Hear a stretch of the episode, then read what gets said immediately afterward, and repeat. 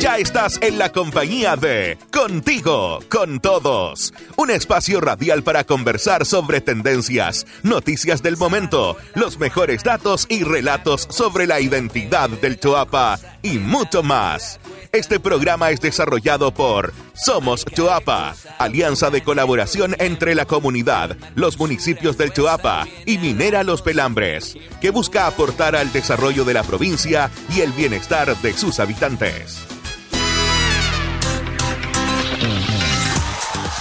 Le damos la bienvenida al mes de octubre saludándolos cariñosamente a todos nuestros amigos y amigas de Salamanca, Canela, Los Vilos y por supuesto también Illapel que cada semana nos acompañan sintonizando nuestro programa radial Contigo, con todos de Somos Chuapa, el espacio de conversación dedicado a todos nuestros vecinos de la provincia. Soy William Rojas y los invito a quedarse en nuestra compañía y disfrutar de todos los contenidos preparados para todos ustedes. Recordarles que cada miércoles puede escuchar la transmisión de este capítulo a través de Radio La Popular y a las 18 horas lo hacemos en Radio Choapa. También recordarle las distintas plataformas de Somos Choapa y a los vecinos de Canela que nos pueden escuchar los días jueves a través de Radio Asunción a las 15 horas y en Los Vilos a las 18.30 en Radio Conexión. Por último, los días viernes al mediodía, los invitamos a escucharnos nuevamente en Radio Choapa. Varias alternativas para que te mantengas al día con nosotros. Ahora vamos con algunas de las noticias más importantes de la provincia del Choapa en nuestra sección Contigo al Instante. Contigo al Instante. Prevenir, contener, controlar y erradicar incendios forestales es una de las metas que año a año Minera Los Pelambres busca apoyar en la provincia del Chuapa, mediante una coordinación permanente con autoridades, bomberos, brigadas de emergencia y la Corporación Nacional Forestal CONAF. Para que este año el trabajo, para este año quiero decir, el trabajo considera además redoblar los esfuerzos en la protección de zonas con harto valor ecológico y que son reforestadas y resguardadas por la compañía minera como parte de sus compromisos de compensación ambiental, como por ejemplo el Fundo La Aguada. Escuchamos las palabras del representante de la Brigada de Emergencias, Camilo Prado, al superintendente de cuerpos de bomberos de Illapel, Flaminio Maturana, y también al encargado del proyecto de reforestación del sector de la Aguada por parte de Minera Los Pelambres, Víctor Candia. Podemos abordar ciertos temas de interés, como por ejemplo la prevención de incendios forestales aquí en la Aguada. Como mejora, aquí nosotros queremos, en el lugar donde estamos, poder implementar piscinas, ¿cierto? O peras eh, de abastecimiento para poder alimentar carros de emergencia de bomberos, ¿cierto? Ya sea a helicóptero o equipos de emergencia. Entonces la idea es tener puntos estratégicos para nosotros poder, en caso de un incendio, poder tener el abastecimiento necesario de agua y hacer una, buena táctica y estrategia aquí de la emergencia. En esta ruta que hemos hecho eh, hemos visto bastante botella, hemos visto bastante basura.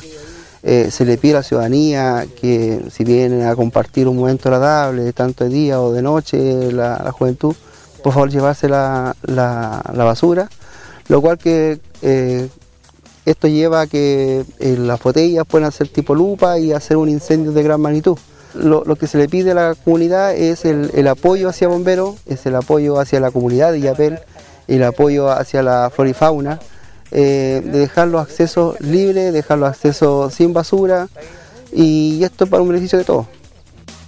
Nosotros iniciamos la temporada de incendios, este año la estamos comenzando eh, haciendo una coordinación en donde incorporamos a bomberos, a CONAF, eh, estamos también nosotros con nuestro equipo de, la Brigada de, Vigilancia Ambiental de Procel y la idea es eh, ver qué medidas podemos tomar de manera anticipada a la ocurrencia del incendio, cosa de, en primer lugar, evitar eh, la ocurrencia y en segundo lugar, si ocurre, tener medios como para combatirlo de manera eficiente. Contigo al instante. Vecinos y Minera Los Pelambres inauguran la segunda etapa del estadio de Jorquera en Salamanca. Pasto sintético, iluminación profesional y cierre perimetral fueron parte de la primera de la primera parte de intervención. Y ahora se suma el mejoramiento de espacios comunes, la instalación de butacas y también marcador electrónico.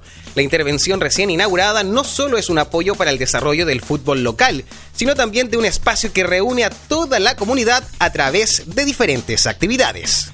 Más info, contigo al instante. La Expo Mundo Rural 2022 de INDAP, que en cuatro días de feria recibió a más de 15.000 visitantes en el Centro Cultural Estación Mapocho de Santiago, culminó con una buena noticia para la provincia del Chuapa, ya que el primer lugar del premio a la innovación en la agricultura familiar campesina recayó en la empresa Catahueche de la comuna de Canela, región de Coquimbo, por su carne desmechada y hamburguesas de cabra. Esta es la oportunidad que la empresa se destaca en el país elaborando todo tipo de productos innovadores y que se complementa con la carne molida y los trozos para preparar estofados y cazuelas. Más info contigo al instante. El mes de septiembre se cerró bailando cueca en la comuna de Los Vilos, sí, porque Máximo Díaz y Martina Farías del Colegio Diego de Almagro fueron flamantes ganadores en la categoría enseñanza básica del Campeonato Comunal de Cueca Escolar número 42 de la comuna. En tanto, Antonella Castro y Fabián Rivera del Colegio San Francisco Javier lograron el primer lugar en la enseñanza media. Felicitamos a ambas parejas que representarán a la comuna en el Regional de Cueca Escolar que se va a realizar en la comuna de Paiguano. Compartimos noticias contigo al instante. Con esta última noticia cerramos esta sección y le recordamos que en los Facebook Somos Yoapa, Somos Los Vilos, Somos Salamanca y en www.somosyoapa.cl puede encontrar más información sobre las iniciativas del Somos Yoapa. La emergencia hídrica que nos afecta sin duda es un llamado de atención para cuidar y preservar aún más el vital elemento. Por ello es fundamental que cuidemos el agua de manera colectiva e individual. Esta semana en Conciencia Hídrica te contamos de una importante iniciativa que lleva adelante el programa Confluye de Somos Chuapa para mejorar y rehabilitar cinco tranques comunitarios en las comunas de Illapel y Salamanca proyecto que contempla una inversión de 300 millones de pesos para su primera etapa. Ya se iniciaron las obras de limpieza, revestimiento y termofusión en los tanques, en los tranques, quiero decir, de Batuco y Tranquilla en Salamanca, a los que se sumará próximamente el tranque Los Molles del canal Buceta de Yapel, Jimpo y Jorquera. Escuchamos las palabras de uno de los beneficiarios de la localidad de Tranquilla en Salamanca, Malaquías Araya, y a Carlos Núñez, coordinador del área de gestión de recursos hídricos de Fundación Minera Los Pelambres. Con esto de la acumulación que, generamos en este tranque ahora, que está reparado y en buenas condiciones, nos permite acortar los días de riego es súper bueno. Entonces, pucha, esto nos viene a solucionar un problema que, que lo veníamos trayendo hace, un tiempo, pero ojalá este año poder, poder mejorar y, lo importante de todo esto es, darle buen uso al agua que, tengamos acumulada en este tranque. Nosotros como fundación tenemos en términos de recursos hídricos dos programas, el programa Confluye y el programa Proxima, que el Aproxima está orientado principalmente al agua de consumo humano, y el Confluye que tiene estas variantes, que le hemos llamado también Confluye Emergencia, para eh, poder cubrir este tipo de necesidades. Se, enmarca eh, en, una idea general de poder eh, contribuir con el mejoramiento de la infraestructura hídrica, pero también hoy día estamos haciendo algunas otras cosas que tienen que ver con la transferencia tecnológica, en, un trabajo conjunto con las juntas de vigilancia del río Yapel, del río Chalinga, del río Chuapa, en la generación de seminarios, digamos, para poder eh, mostrar algunas alternativas productivas también a los agricultores para poder mostrar nuevas tecnologías de riego. En el Valle Alto en particular estamos ejecutando eh, grupos de transferencia tecnológica, lo que, lo que se llaman JET hoy día, para poder justamente poner a prueba algunas tecnologías de riego, como riego subterráneo, uso de mulch, uso de hidrogeles, digamos, para poder ser más eficiente con el uso del agua, específicamente para el uso agrícola. Recuerda que con pequeñas acciones podemos hacer grandes cambios. Ahora queremos invitarlos a hacer una breve pausa musical, pero no te separes de nuestra compañía porque en breves momentos estamos de vuelta con más novedades en Contigo con Todos.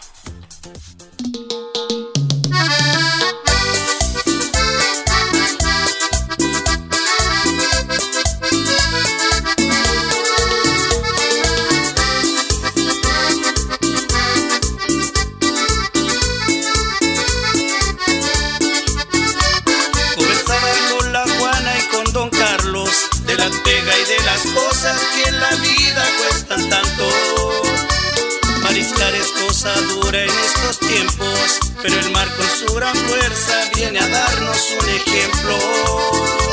Agricultores que también sudan la gota, vendiendo fruta y se nota que cuando trabajan juntos es mucho más buena la cosa. Desde Salamanca la mina, los vilos y su mar, unidos por el Chuapa, Canel y Yapel para festejar. Una sola, el tesoro del Choapa está en su gente y en su historia.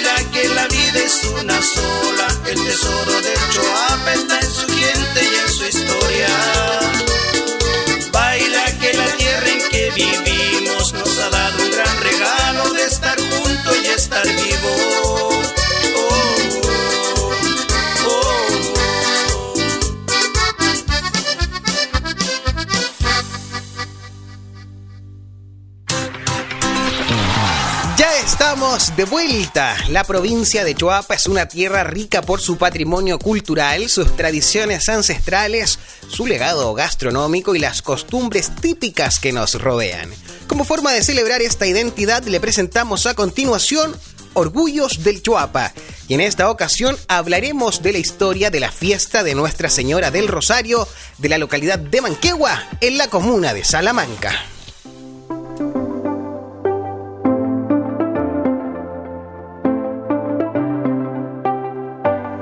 Fiesta de Nuestra Señora del Rosario, de la localidad de Manquehue en la comuna de Salamanca, tiene su origen en el año 1944, cuando una familia compuesta por Clodomiro Contreras y Rosenda Astudillo clamaron a la Virgen por la salud de su hijo Manuel, quien sufría de ataques cuyo origen se desconocían. La promesa que realizaron fue celebrar todos los años una novena, terminando con una fiesta el 12 de octubre, a la cual invitarían a todos los vecinos de los alrededores y quienes quisieran participar. Cada 3 de octubre comenzaba la novena y terminaba el 12 con una fiesta de bailes religiosos. Año a año, los ataques del hijo de esta familia fueron disminuyendo hasta ya no sufrirlos más. En mayo de 1985, siendo párroco de Salamanca, el padre Fernando Terhuedue hizo construir una capillita que pasó a llamarse Nuestra Señora del Rosario. El domingo 16 de junio de 1985 se traslada la imagen de la Virgen a esta capilla y así se mantiene viva esta fiesta religiosa, cada año congregando a más fieles. Te invitamos a conocer esta historia en el relato de Magdalena Estudillo, secretaria de la Junta de Vecinos de Manquegua y miembro de la capilla, aquí en Orgullos del Choapa.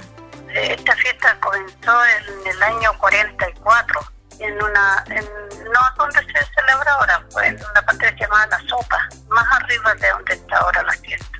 Mi mamá tenía como 12 años cuando ella empezó a ayudar, eh, cuando recién comenzó la fiesta. Y era un matrimonio que tenían un hijo, se llamaba mm, Manuel Antonio Contreras Trujillo.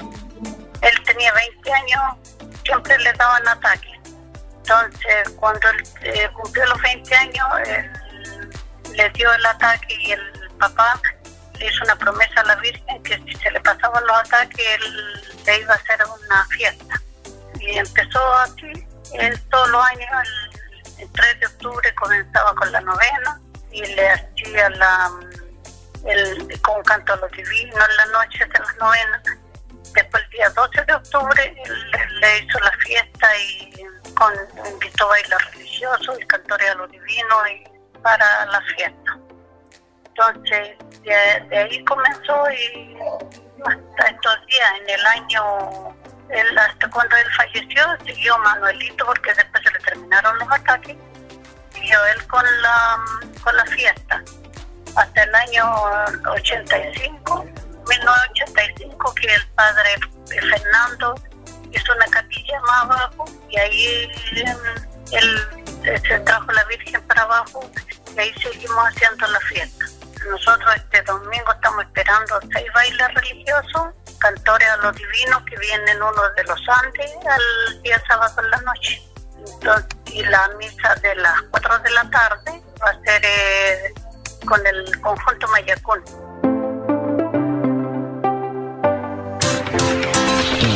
Recuerda que puedes ser parte de este rescate patrimonial del Chuapa comentándonos qué orgullo te gustaría destacar de la provincia al siguiente correo electrónico programa somoschuapa.gmail.com o también lo puedes hacer en las redes sociales del Somos Chuapa.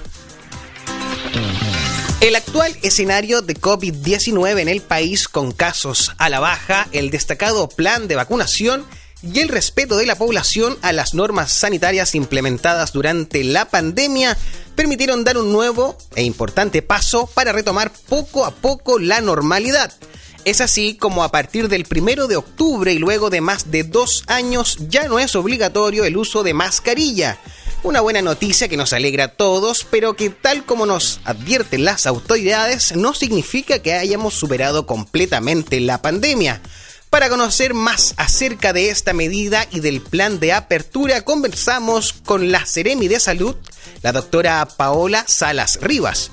Así que le damos el pase a Catalina Castro, integrante del equipo del Somos Chuapa, quien está a cargo de la siguiente entrevista. Buenas tardes, Cata y Paola. Saludamos a todos los auditores de Contigo con Todos, el espacio radial del Somos Chuapa. Como ya es de público conocimiento, eh, todo nuestro país, todo nuestro territorio nacional avanzó a la fase de apertura en, esto que, se ha denominado como la estrategia cierto de gobierno para controlar el tema del COVID. Y por eso hay algunas medidas que ya eh, las dejamos atrás, como por ejemplo el uso de las mascarillas. Ya no es obligatorio usarlas como lo hemos hecho durante los últimos dos años, e incluso dos años y medio. Ahí nos va a, a corregir también nuestra entrevista de hoy cuánto tiempo estuvimos con mascarilla. Queremos saber qué significa este cambio, por qué se está tomando y también qué otros cuidados podríamos seguir manteniendo si es necesario o no. Para todo eso estamos ya en contacto con la Seremi de Salud, Paola Salas Rivas, eh, quien por supuesto se conecta con nosotros desde nuestra región de Coquimbo. Ella es doctora y magíster en salud pública, convención en epidemiología, es matrona de la Universidad de la Frontera y doctora en salud pública de la Universidad de Chile. Seremi, muy buenas tardes y muchas gracias por acompañarnos. Buenas tardes, no, un agrado yo estar de nuevo en la radio porque a nosotros nos interesa muchísimo que podamos aclarar las dudas de la gente. Y en esto de la pandemia, como tú preguntabas, llevamos dos años y justo, justo dos años y medio. Entonces eh, es un tiempo suficiente, le llamamos nosotros desde la epidemiología y desde la salud pública en un periodo que uno podría llamar de educación sanitaria, porque lo que hicimos fue hacer el uso de la mascarilla obligatorio en nuestro país, en nuestro territorio entero, porque es la medida que nos permite de alguna manera evitar el contagio directo cuando tú estás frente a un enfermo. Entonces, fíjate que usar la mascarilla, esto, solo esto, los estudios científicos dicen que tú previenes 70% del contagio si es que estás con un caso positivo a menos de un metro. Entonces, eso que se hizo obligatorio en Chile fue una medida educativa que nosotros esperamos ahora con esta apertura que estamos teniendo que nuestro país avance, ¿no es cierto?, en autocuidado. Y, y, cuando usted dice, claro, aprendimos harto, es verdad que eh, pasa mucho que uno lo compara con lo que pasó en otros países y acá parece que fuimos súper obedientes, ¿o no? Como que nos, nos pusimos esta, esta mascarilla sin tanto, sin tanto problema, como que no reclamamos tanto. ¿Cómo lo, lo evalúan ustedes? Yo creo que el éxito estuvo en que hubo un gran esfuerzo de parte de los equipos de salud y también especialmente de los que estaban en la, en la primera eh, atención del paciente, que le llamábamos como la trinchera nosotros, porque que tú mandabas a alguien a atender a un caso positivo, sin vacuna, mm. ¿cierto? Y no sé si alguien en la casa quiere hacer eso, eh, y los equipos de salud tuvieron que hacerlo. Entonces, este impacto también del ejemplo que dieron los equipos de salud, ¿cierto? Eh, fue muy valorado por la sociedad y por eso yo creo que ellos aprendieron a empezar a cuidarse. ¿ya? Ahora, también hay un tema del miedo que produce la muerte y que al comienzo, cuando no había vacuna, hubo muchas muertes. Entonces, nadie quería morirse por coronavirus. Entonces, harto hizo el miedo. También. Lo tercero, lo tercero que yo creo que explica el éxito de también el uso de la mascarilla fue que si yo como autoridad sanitaria estaba en un lugar iba a hacer una fiscalización y tú no tenías la mascarilla puesta, ¿cierto? Por ejemplo, en el cine o en, un restaurante, ¿cierto? O tomando un café, eh, y no la tenías puesta cuando no estabas comiendo, te pasábamos una multa. Claro. Y el bolsillo también duele cuando te están enseñando algo. Entonces, esas son como todas las explicaciones que yo podría decir de, de que ya se hizo la educación sanitaria, porque lo hicimos con el garrote, con la zanahoria, con todo. Eso. Claro, informando, educando, estaba el miedo concreto de que pudiera pasar algo y como dice usted, también estaba la fiscalización que, era importante. Eh, entonces, en ese sentido, Seremi, esto de que ahora nos las podamos sacar, ¿qué significa? ¿Ya superamos la pandemia? No, la pandemia no se ha terminado. Eh, el, el único que puede decir que se termine la pandemia es la Organización Mundial de la Salud y eso no lo ha dicho todavía entonces la pandemia no se ha acabado. Lo que nosotros estamos haciendo en Chile es evaluando el escenario epidemiológico, que es el más favorable que hemos tenido durante toda la pandemia. Nunca habían habido tantos casos en el país como ahora en términos de la gravedad que causan los casos. Me explico. Si ahora habían habido menos de 3.000 casos diarios, o en la región habíamos tenido menos de 56 casos como tenemos hoy día. Pero el punto era que antes esos 56 casos producían un 5 o un 10% que iba a la UCI. ¿ya? Hoy día, eh, con 180 casos que tuvimos la semana pasada en conjunto, ¿cierto? Solo el 6% va a la UCI. Entonces, hay un descenso, un descenso muy pronunciado de los que se agravan en la UCI y que mueren. Por lo tanto, nosotros hace días que no tenemos nadie que fallezca, por ejemplo, de coronavirus. Y esto, el escenario epidemiológico de la falta de gravedad de las personas, con la variante que está imperando, que es Omicron BA4 y BA5, es lo que permite hoy día eh, liberar las medidas de precaución, porque sabemos que se van a seguir enfermando personas, pero el porcentaje que va a ir a la UCI no va a ser más de un 6%. Perfecto. En caso, por ejemplo, de efectivamente contagiarse, ¿también cambia eh, cuántos días tengo que aislarme? Eh, ¿Eso también ahí hay una variación con esta nueva etapa en la que estamos? Correcto. Esa medida se debe a que de siete días bajamos a cinco días. La explicación es porque eh, en los últimos casos que se han presentado, especialmente de estas últimas dos variantes después de febrero, ya lo que fuimos estudiando fue el periodo de incubación de la BA4 y BA5. Entonces, lo que se vio en los estudios de seguimiento es que las personas, eh, el periodo de incubación no llega más del 3 a los 3 días, tú ya contagiaste a todos los que tenías que contagiar. ¿Ya? Ahora, eso, ¿cómo uno lo, visualiza? Porque eh, si tú te enfermas hoy día de coronavirus, vas a tener al tiro la sensación de moco, el dolor de cabeza, y el tiro como resfriado y aquí todo congestionado, al tiro. Al, un día, al día dos ya te vas a la cama porque te sientes muy mal el cuerpo. El día tres como el pic, ¿ya? Claro. Pero ya el día 4 ya vas saliendo, tomas agüita y te ponía a ver películas, ¿ya? El día 5 ya estás trabajando. Entonces, eh, lo- no es que esto sea al azar o porque eh, se quiera hacer disminuir los días de trabajo, no es así. Lo que pasa es que las variantes que tenemos hoy día permiten en el cuadro clínico que producen, ¿cierto?, enfermar rápidamente a los, a los, a los, a los casos, ¿cierto?, antes de los tres días y después de los últimos dos días ya es para recuperarse, o sea, él ya no contagia de tanto los últimos dos días. Por eso es que se dejó el margen de cinco días, ¿cierto? Claro. Porque sabemos, aquí lo importante es cómo llegamos antes a decirle a alguien que está positivo. Eso. Y ahí entra el autotesteo.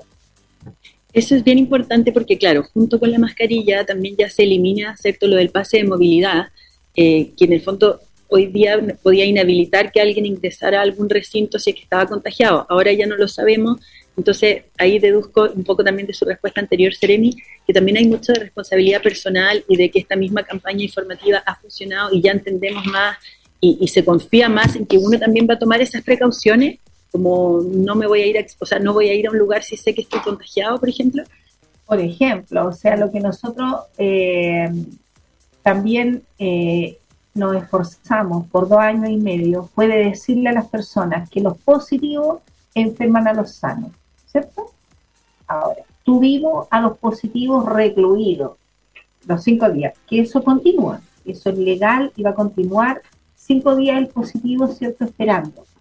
El punto es cómo en estos cinco días, después que pasan los cinco días, la persona se va para su casa sin ningún problema, pero el tema es cómo, por ejemplo, pudo haber contagiado a otros, ¿ya? Eh, porque es una cadena de contagios. Entonces, lo que necesitábamos era que la persona supiera que era capaz de contagiar a otros. Y eso la gente ya lo sabe.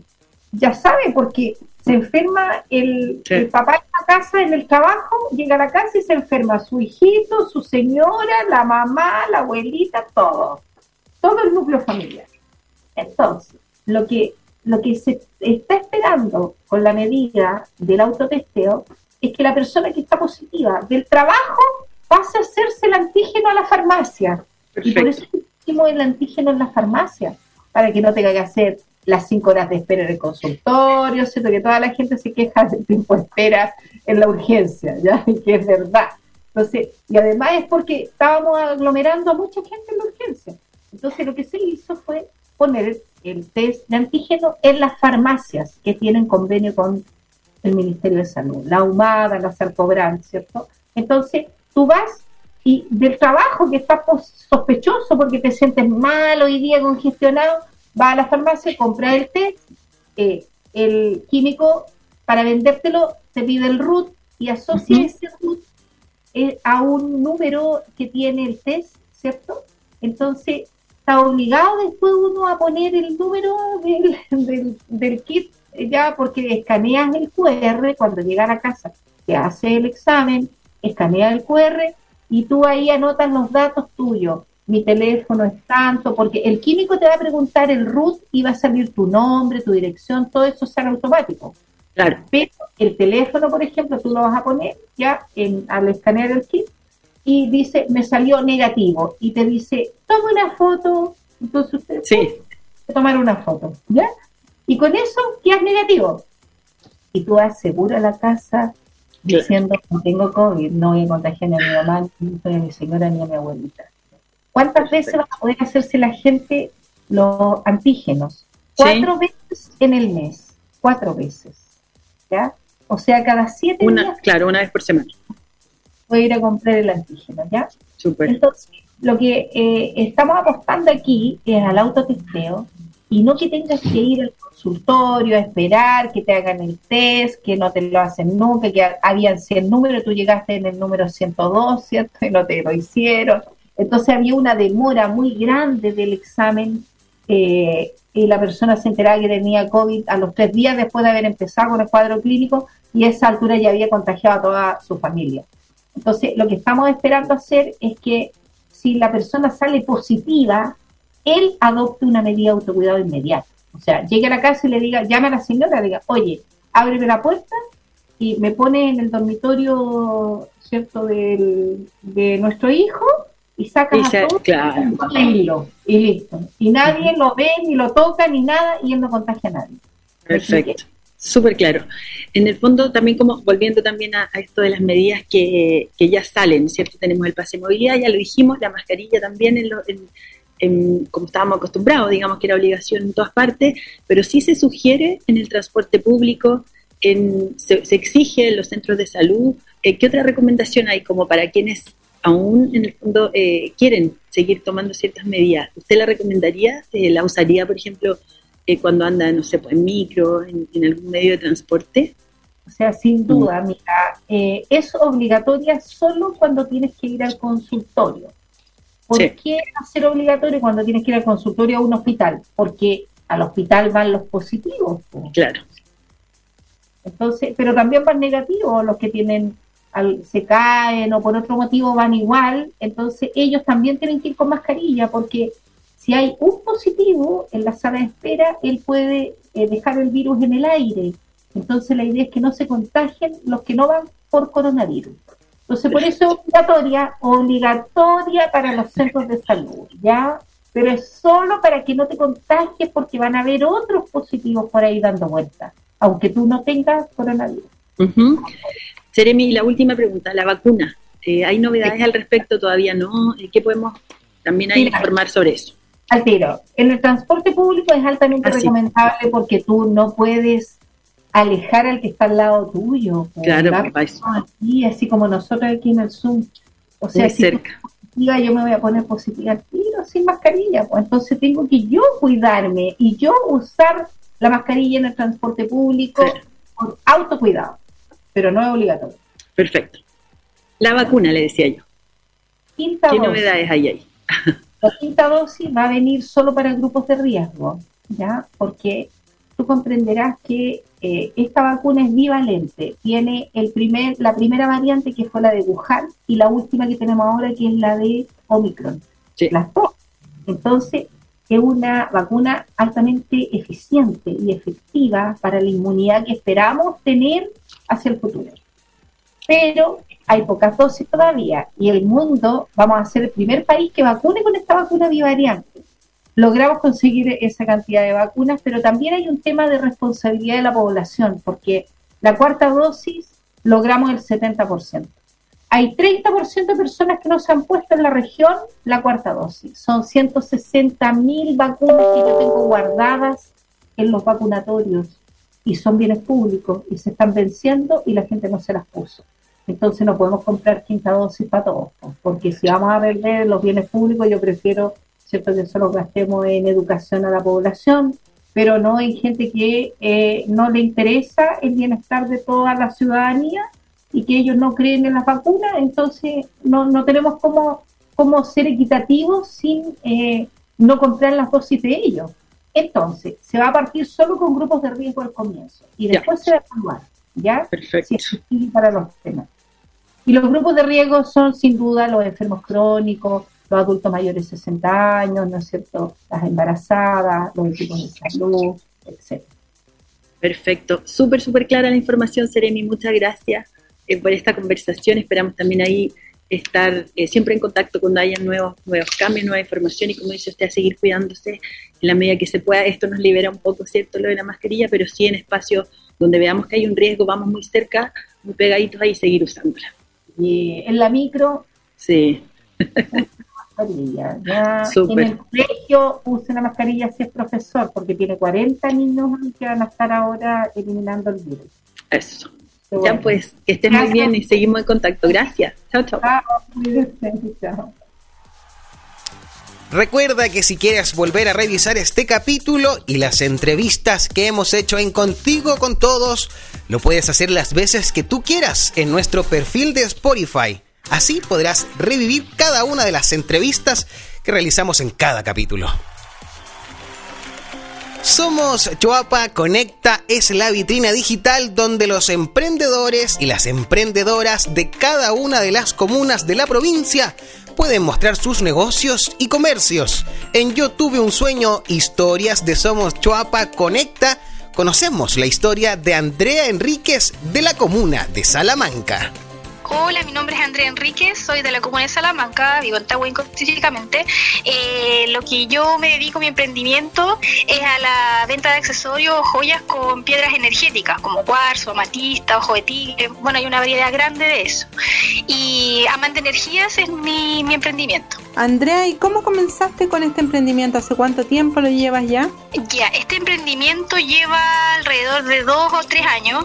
La idea, bueno, siempre me gustó las manualidades, empecé a hacer joyas, eh, me di cuenta que acá teníamos un tremendo potencial en Chile, Sudamérica, de piedra, acceso a piedras de estas semipreciosas, y ahí empecé a hacer mi accesorio y llegando a Salamanca a vivir ya me fue súper bien porque la gente acá es muy mística, le gusta mucho el tema de la energía y las terapias alternativas. ¿Y cómo ha sido tu experiencia en venta, en el contacto con los clientes?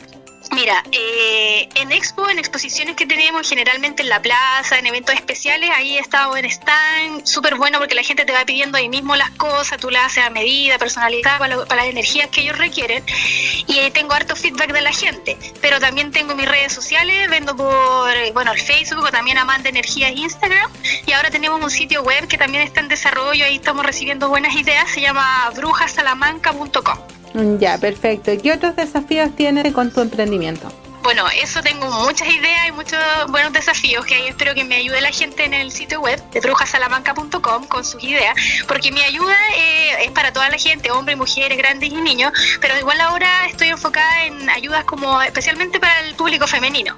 Entonces ahí, aparte del tema energético de las piedras en sí, me gustaría hacer otras ayudas a la comunidad, especialmente al público femenino, con otras terapias. Y ahí estoy ahora en desarrollo con el sitio web y ahí espero hacer cosas como un aporte también a, a las buenas energías, a la comunidad, buenas vibras, etcétera. Buenísimo. Andrea, ¿podemos repetir de nuevo dónde pueden encontrarte la gente para pedir producto? Ya, mira, directo tengo mi WhatsApp más 569 4488 2534 las redes sociales ven los modelos y también me contactan por Instagram que es Amanda Energías. Lo mismo el Facebook Amanda Energías. Y el sitio web www.brujasalamanca.com les recordamos que pueden publicar gratuitamente sus negocios en www.somoschoapaconecta.cl y también en las redes sociales de Somos Choapa. Muchas gracias por acompañarnos. Los invitamos a escucharnos la próxima semana con un nuevo capítulo de Contigo con Todos. Un abrazo, que esté bien. Esperamos que hayan disfrutado este nuevo capítulo. Esto fue Contigo, con todos. Un programa de Somos Choapa, alianza entre la comunidad Minera Los Pelambres y la municipalidad de Canela, Illapel, Salamanca y Los Vilos. Hasta la próxima semana. La Popular FM. Siempre junto al pueblo.